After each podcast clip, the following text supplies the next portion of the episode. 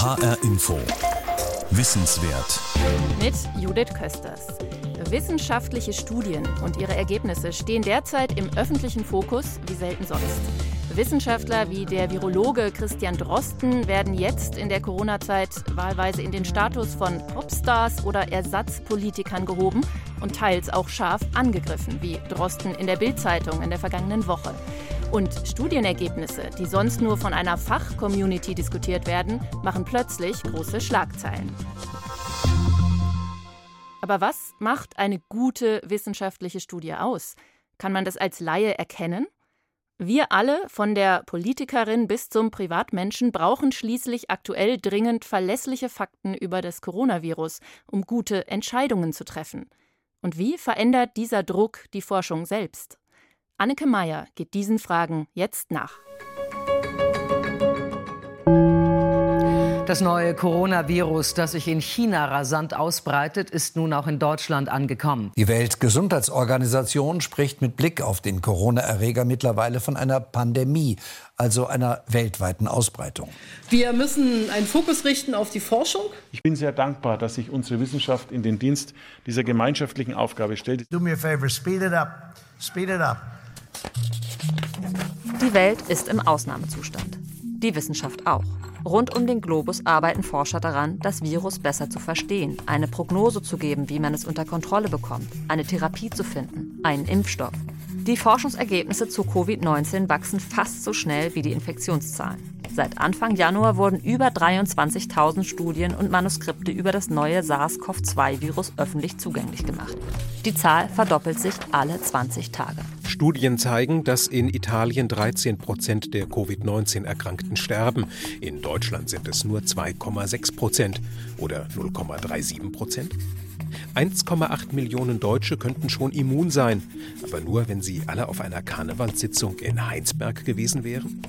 Impfstoff ist zum Greifen nahe, doch könnte es noch Jahre dauern, bis er entwickelt ist? Ein Malaria-Medikament hilft auch gegen Corona. Allerdings sind bei der wirksamen Dosis tödliche Nebenwirkungen nicht ausgeschlossen. Wo die Luftverschmutzung am höchsten ist, sterben besonders viele Corona-Kranke. Aber Rauchen soll angeblich vor der Infektion schützen? Fazit: Es ist verwirrend. Ständig scheinen sich die Wissenschaftler zu widersprechen. Manche Studienergebnisse klingen einfach nur unseriös. Rauchen schützt gegen Corona? Bitte? Kann man dieser im Rekordtempo abgelieferten Forschung überhaupt glauben? Naja, ich glaube, niemand ist so naiv zu glauben, dass wissenschaftliche Studien auch außerhalb einer Pandemie immer stimmen. Ulrich Dirnagel ist Leiter am Zentrum für Qualität, Ethik, Open Science und Translation, kurz QUEST, am Berlin Institute of Health. Was eine gute und was eine schlechte Studie ausmacht, beschäftigt ihn täglich. Das, was wir jetzt momentan sehen, ist kein wirklich neues Problem, aber es ist in gewisser Weise wie mit einem Vergrößerungsglas und gleichzeitig zeitlich komprimiert. Sehen wir jetzt ja, Chancen und Nebenwirkungen des medizinischen Forschungs- und Publikationswesens. Studien, deren Ergebnisse sich im Nachhinein als heiße Luft herausstellen, hat es schon immer gegeben. Betrug steckt nur in den allerseltensten Fällen dahinter. Meistens sind irreführende Ergebnisse die Folge von kleinen Nachlässigkeiten. Schlampige Forschung.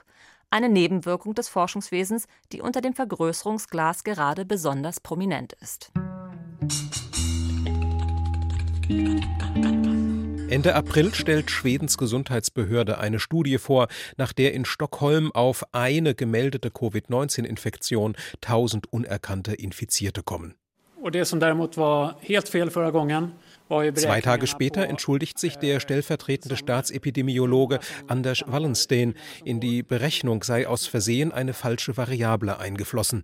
Die Dunkelziffer der Infizierten läge doch nur bei 75 zu 1 statt 1000 zu 1. Ein Sprecher der amerikanischen Behörde für Lebens- und Arzneimittel bezieht sich in einem Interview auf eine Studie, die zeigt, wie unzuverlässig ein bestimmter Corona-Test ist. Nur ist die zu dem Zeitpunkt schon zurückgezogen. Ihre Ergebnisse werden von Experten als fehlerhaft eingestuft. Und dann das. A drug called chloroquine. Some people would add to it hydroxy. Hydroxychloroquine. Der Name des ursprünglich als Malaria-Prophylaxe entwickelten Medikamentes geht Donald Trump Ende März noch ein bisschen schwer von der Zunge, aber er sagt, er habe schon ein richtig gutes Gefühl und beeindruckende Ergebnisse gesehen. It would be a gift from God if that worked. That would be a big game changer. Dabei bezieht er sich nicht auf alternative Fakten, sondern auf eine wissenschaftliche Untersuchung. Überall auf der Welt haben Forscher angefangen, bereits existierende Medikamente auf ihre Wirksamkeit gegen Corona zu testen. Das ist schneller und billiger, als extra ein neues Medikament zu entwickeln.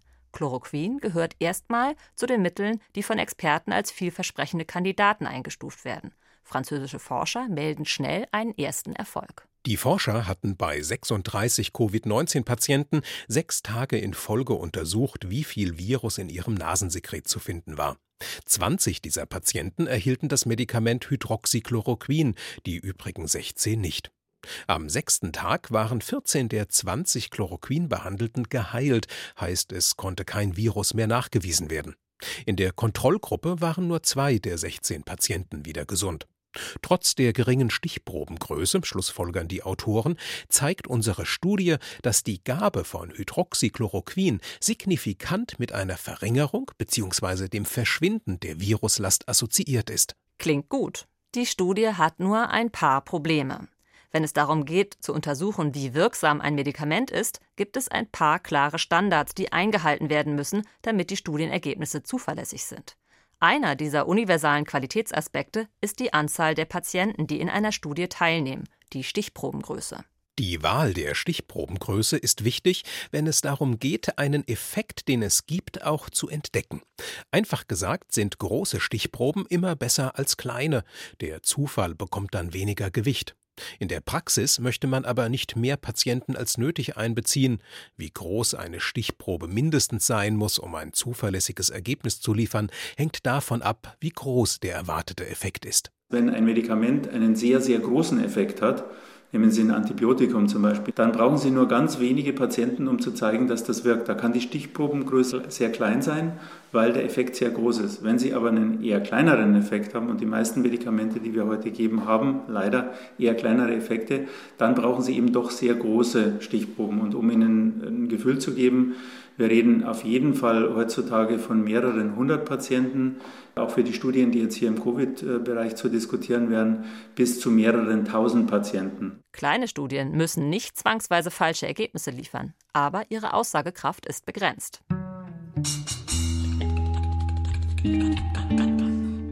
Neben der Statistik muss eine gute klinische Studie noch einen anderen Faktor kontrollieren, den Menschen.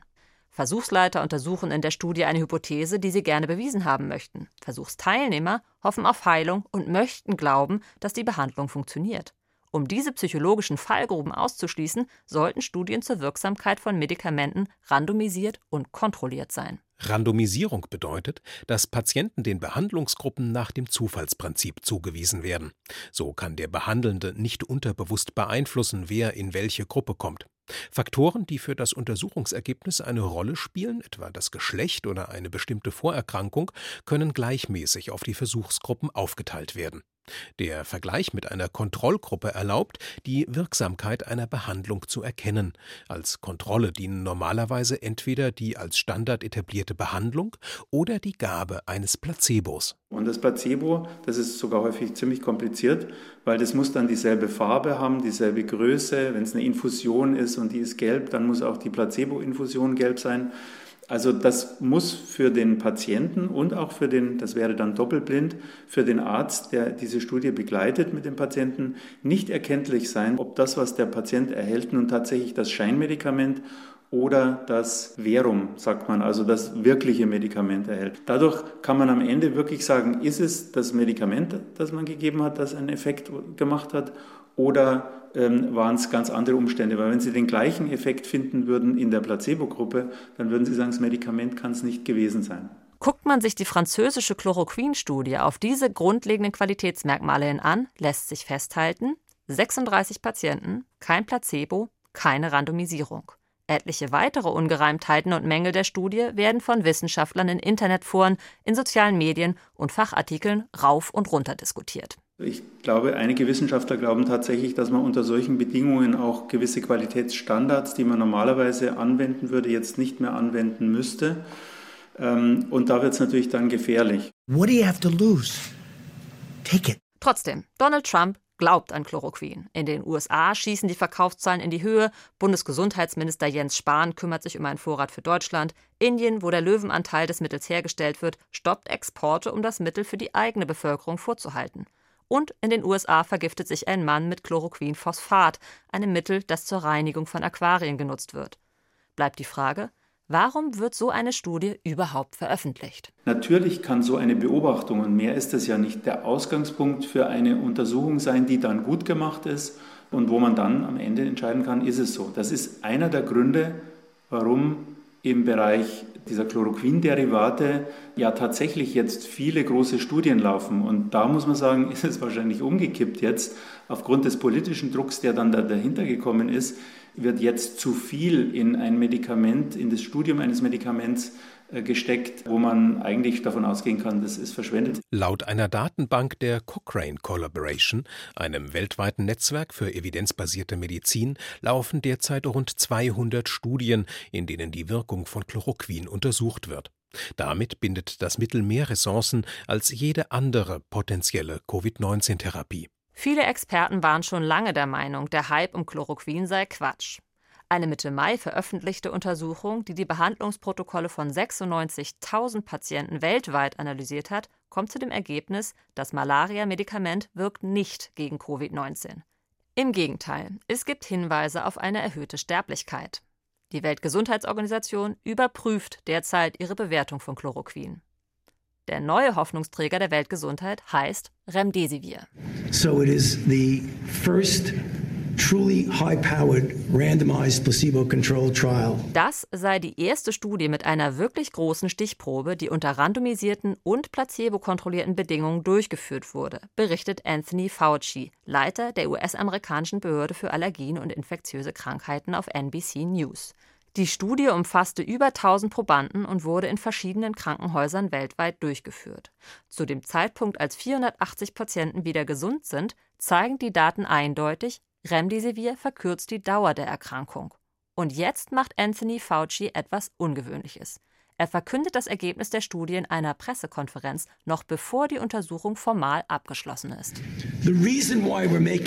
Der Grund, warum wir das jetzt bekannt geben, ist, wann immer man ganz klare Beweise dafür hat, dass ein Medikament wirkt, hat man die ethische Verpflichtung, das die Leute in der Placebo-Gruppe wissen zu lassen, damit sie behandelt werden können.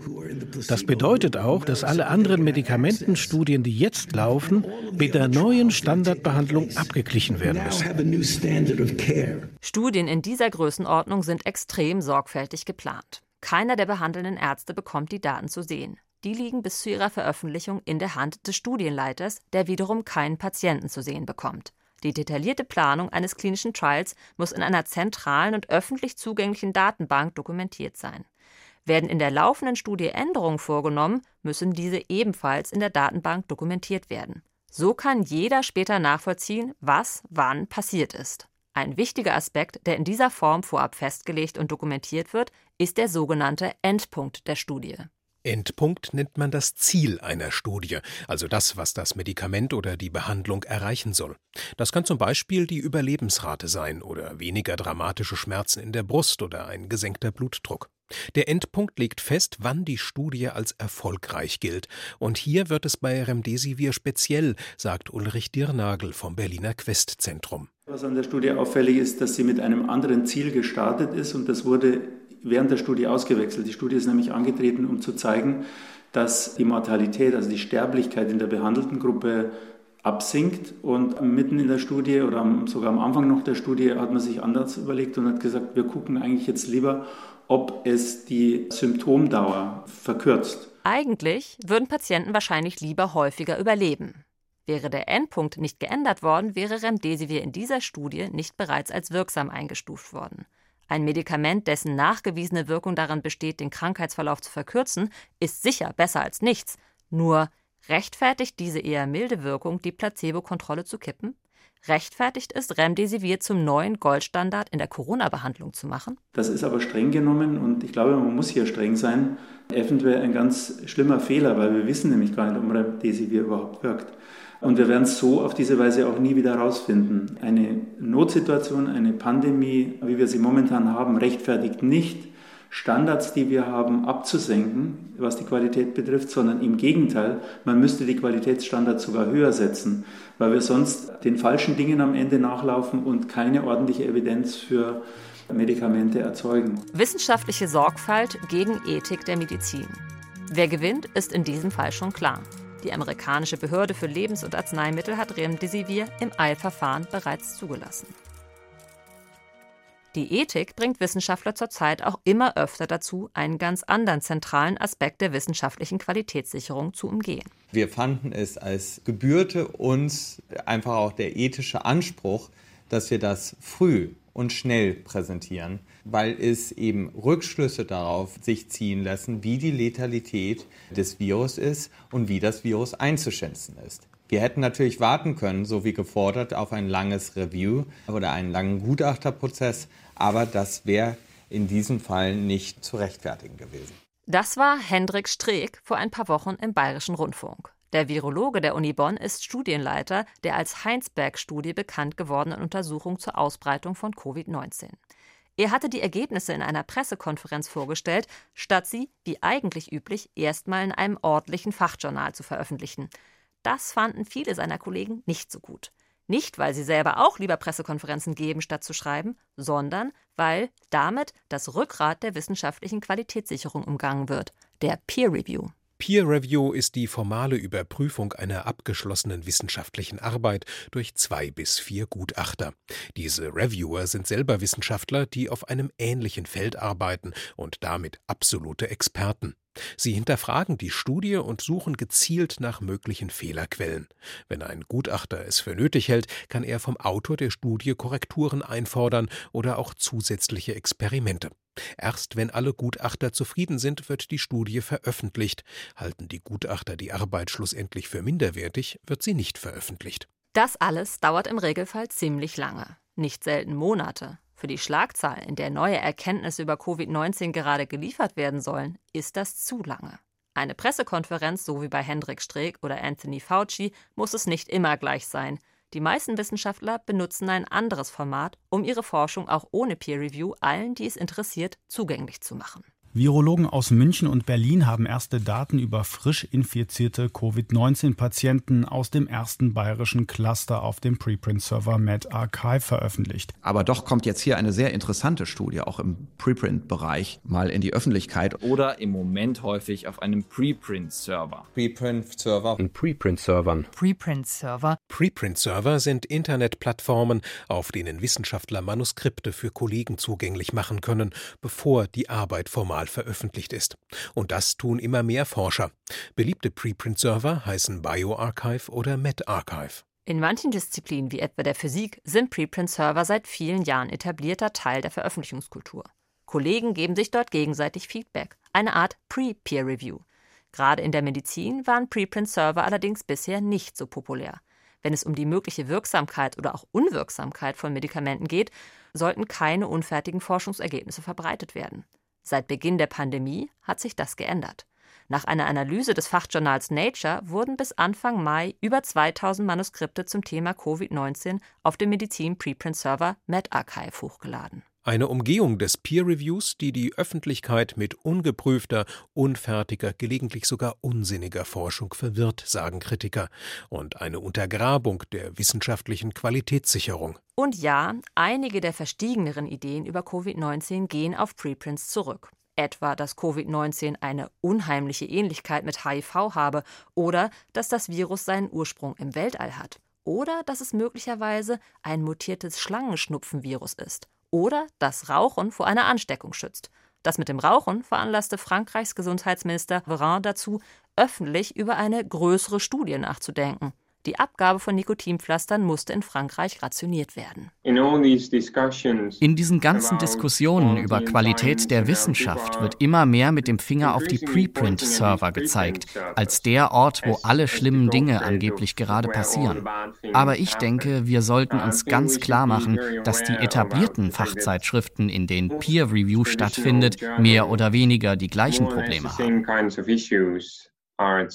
Saar Schorbach erforscht an der Radboud-Universität im niederländischen Nimwegen das wissenschaftliche Publikationswesen und insbesondere den Peer Review. Er fragt sich, Geht das Tempo, das die Wissenschaft derzeit vorlegt, auf die Qualität der publizierten Forschungsergebnisse? There are all these worries and expressions of concerns of Man hört das überall. Die Wissenschaft geht zu schnell voran. Aber tatsächlich gibt es nur sehr wenig handfeste Hinweise, wenig empirische Evidenz. Und da dachte ich, das muss man doch überprüfen können. Serge Horbach nahm sich dafür über 600 Studien vor, die in 14 verschiedenen medizinischen Fachzeitschriften erschienen waren, um herauszufinden, ob sich die Zeit, die ein Review braucht, während der Pandemie verkürzt hatte. a bit of an ugly task to do because it just requires das war schon eine anstrengende Angelegenheit, per Hand alle diese Artikel zu durchforsten und jeweils zu notieren, wann der Artikel eingereicht, akzeptiert und publiziert wurde. Ich habe das also für ein paar hundert Artikel gemacht. Meine Auswertung zeigt, dass Veröffentlichungen, die einen Bezug zu Covid-19 haben, jetzt im Schnitt doppelt so schnell veröffentlicht werden wie die Artikel, die in denselben Journalen vor der Pandemie erschienen sind as content in the same journals before the crisis. Schneller ist nicht automatisch schlechter. Weder bei der Forschung noch beim Peer Review. Manche Journals haben angekündigt, ihr Peer Review-Prozess bliebe unverändert streng. Gilt das für alle Fachjournale? In einer laufenden Studie untersucht Herr Schorbach, ob Reviewer zurzeit genauso streng sind wie sonst. What I see was ich beobachte, das sind jetzt wirklich Beobachtungen, die noch nicht gut geprüft sind, aber was bisher auffällt, ist, dass Reviewer kaum noch nach zusätzlichen Analysen oder Experimenten fragen. Das ist sonst sehr üblich. Im Moment sehe ich das kaum.